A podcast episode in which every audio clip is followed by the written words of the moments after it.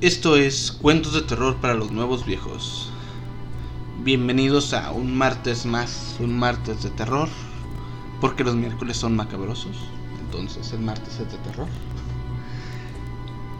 Este día traemos una historia que va quizás un poco más allá de lo que alcanzamos a percibir cuando estamos despiertos. Hoy vamos a hablar de aquello que tenemos dentro de nosotros. Esos sueños que a veces se cumplen, que a veces no. Todas esas cosas que nuestra mente genera. Hay quienes dicen que los sueños son portales a otras dimensiones, son un reflejo de aquello que queremos lograr. Pero a ciencia cierta no tenemos un estándar de lo que pudieran ser los sueños.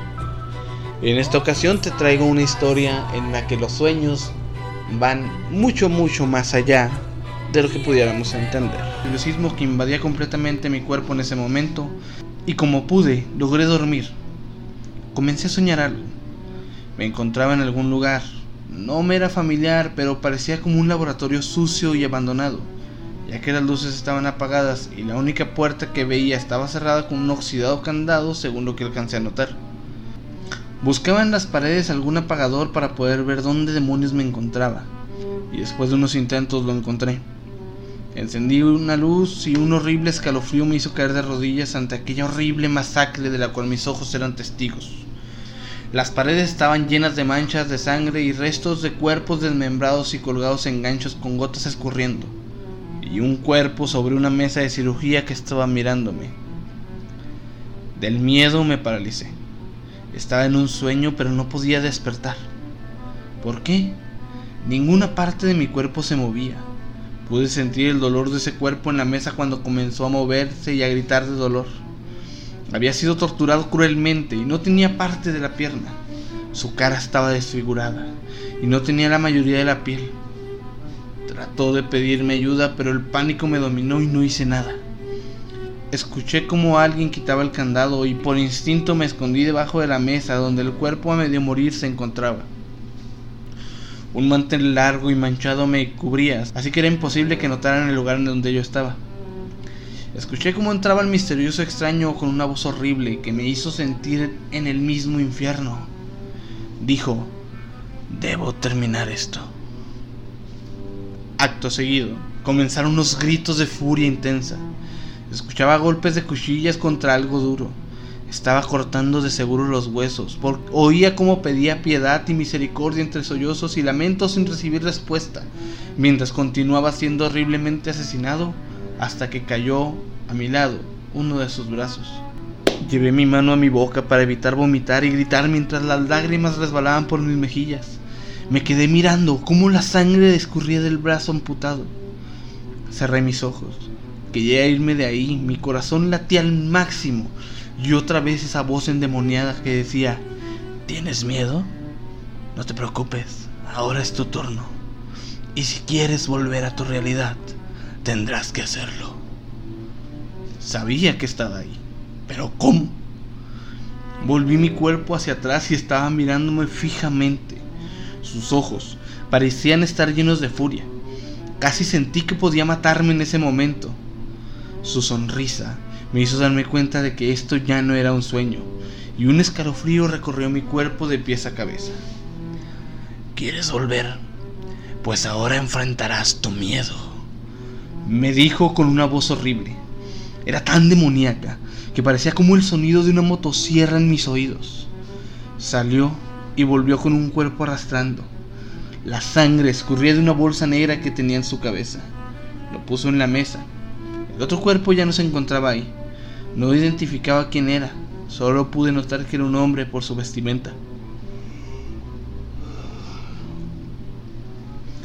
Salí de debajo de la mesa y mi corazón latía mil por hora. Me indicaba que terminara el trabajo por él. Había varios objetos que podían ser usados para matar detrás de mí, entre ellos un hacha ensangrentada y un cuchillo de carnicero. Me negué inicialmente, pero amenazó con terminar el trabajo él mismo. No entendía a qué se refería hasta que trajo otro cadáver. Tenía también una bolsa negra cubriéndole el rostro.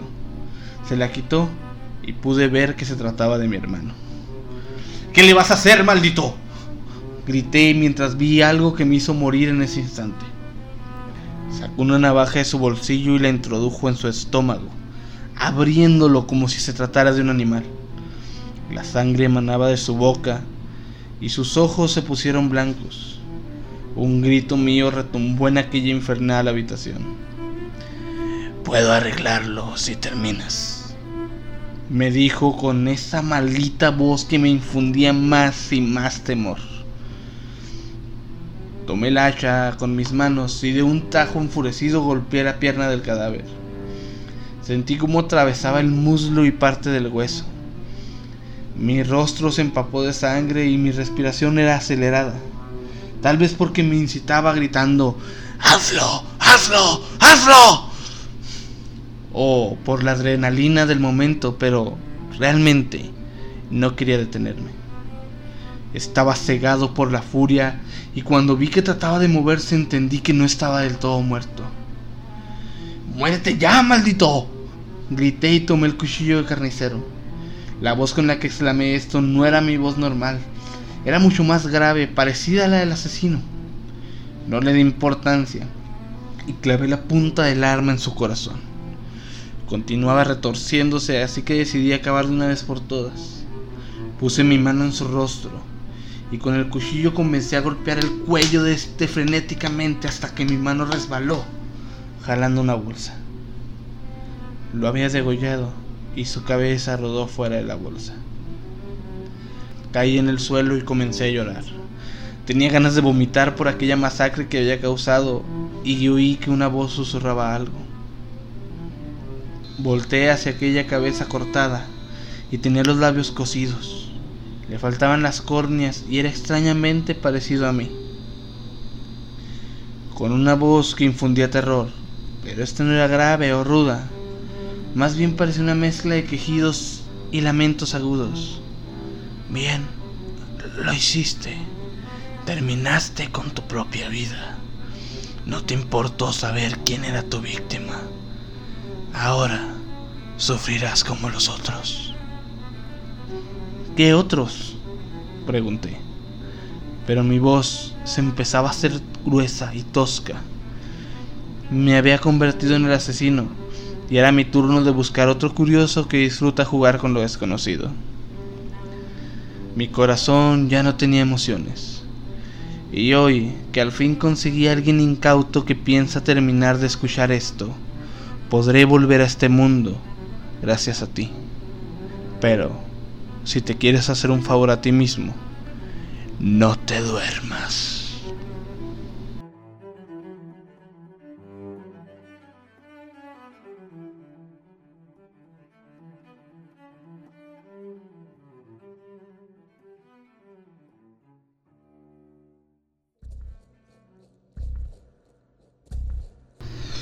Sí, sí me di cuenta que el gato.